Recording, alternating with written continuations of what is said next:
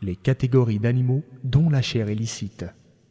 Ces animaux qu'Allah a rendus licites se répartissent en deux catégories. Une catégorie d'animaux qui vit dans les espaces déserts, qui fuit la proximité de l'homme et qu'il n'est pas possible d'attraper pour les sacrifier. Il nous est permis de consommer ces animaux après les avoir chassés de la manière prescrite. Deuxièmement, une catégorie d'animaux domestiques que l'on peut attraper il nous est alors permis de les consommer qu'après avoir effectué le sacrifice rituel, conforme à la jurisprudence islamique, la sharia.